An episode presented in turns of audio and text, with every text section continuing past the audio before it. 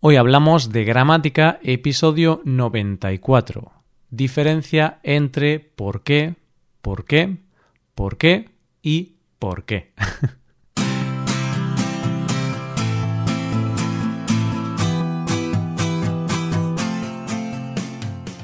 Bienvenido a Hoy Hablamos de Gramática, el podcast para aprender gramática del español cada semana. Ya lo sabes, publicamos nuestro podcast sobre gramática cada miércoles. Recuerda que en nuestra web puedes ver una hoja de trabajo con la transcripción de este audio y con ejercicios con soluciones para practicar lo que vamos a ver hoy. Estas ventajas están disponibles para los suscriptores premium. Hazte suscriptor premium en hoyhablamos.com. Buenas tardes, querido oyente, ¿cómo estás? Hoy es miércoles, así que hoy, como ya sabes, vamos a dedicar nuestro episodio a la gramática española. Quizá cuando he pronunciado el título de este episodio te ha parecido un poco raro. Diferencia entre por qué, por qué, por qué y por qué. ¿Qué diferencia hay si he pronunciado la misma palabra cuatro veces? Bueno, es que la cuestión no es la pronunciación de estas palabras, porque realmente se pronuncian casi igual. La diferencia entre estas cuatro opciones es una diferencia ortográfica. Diferenciamos estas palabras porque se escriben de formas distintas. Muchos estudiantes no saben que existe esta diferencia, y cuando tienen que escribir por qué, siempre utilizan la forma básica y más común de por qué junto y sin tilde. Pero tienes que saber que hay cuatro formas diferentes y por supuesto estas tienen usos y significados diferentes. ¿Preparados? Vamos allá. Antes de nada vamos a hacer un esquema que os va a ayudar a diferenciarlo desde el primer momento. ¿Por qué? Separado y con tilde. Preposición más interrogativo o exclamativo. ¿Por qué? Junto y con tilde, sustantivo con el significado de causa, motivo o razón. ¿Por qué? junto y sin tilde, conjunción causal, une elementos en la frase. ¿Por qué? separado y sin tilde, preposición más relativo o preposición más conjunción. ¿Por qué? separado y con tilde en la E es una forma compuesta por la preposición por y el interrogativo o exclamativo que. Como ya sabéis, los pronombres interrogativos y exclamativos llevan tilde, así que esta tilde se mantiene cuando los usamos con por. Recordemos que las oraciones interrogativas pueden ser tanto directas como indirectas, y en ambas debemos utilizar esta forma. Veamos algunos ejemplos con interrogativas directas. ¿Por qué no me dijiste que ibas a ir a la fiesta? ¿Sabes por qué María no viene a la fiesta? ¿Por qué calles tan bonitas hemos paseado hoy?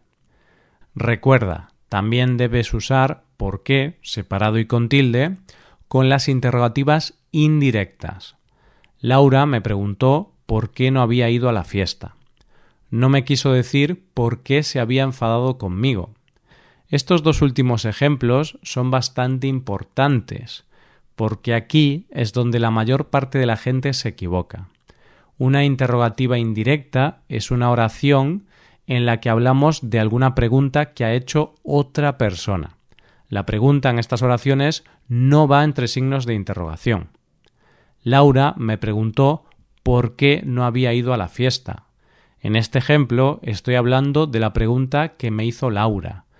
Por eso es una interrogativa indirecta y se escribe con por qué separado y con tilde. ¿Por qué junto y con tilde? Quizá este es el menos conocido de los cuatro y en el que se observan más errores a la hora de escribirlo, incluso en hablantes nativos. ¿Por qué? es un sustantivo masculino, por eso podemos poner delante un artículo y tiene el significado de causa, motivo o razón. Sustituirlo por uno de ellos puede ayudarnos a identificarlo. No conozco la causa, el motivo o la razón de su comportamiento. No conozco el porqué de su comportamiento. El porqué de esta decisión te lo explicará Lucas. Todo tiene su porqué. Como es un sustantivo, también puede utilizarse en plural. Debemos saber los porqués de esta decisión. Cuando conozcamos los porqués, quizá podamos entender todo mejor. Porqué junto y sin tilde. Esta palabra es una conjunción causal que introduce o une oraciones subordinadas que expresan causa, por lo que se puede sustituir por otras conjunciones causales como puesto que, dado que o ya que. Puesto que, dado que o ya que no me has dado una explicación, he decidido acabar con la relación. He decidido acabar con la relación porque no me has dado una explicación.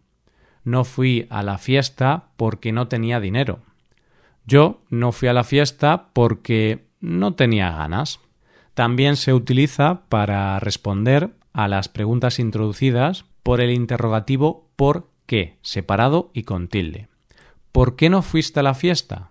Aquí usamos por qué separado y con tilde. Porque no me apetecía. En la respuesta usamos porque junto y sin tilde. Asimismo, puede tener un valor final y utilizarse en lugar de para qué. Luché todo lo que pude porque no terminara así. Luché todo lo que pude para que no terminara así. Por último, tenemos por qué, separado y sin tilde. Esto tiene dos valores diferentes.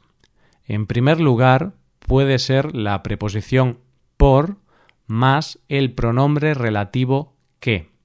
No es muy común, ya que normalmente usamos estas palabras junto con el artículo, es decir, en lugar de decir por qué, lo más común es decir por el qué o por la qué.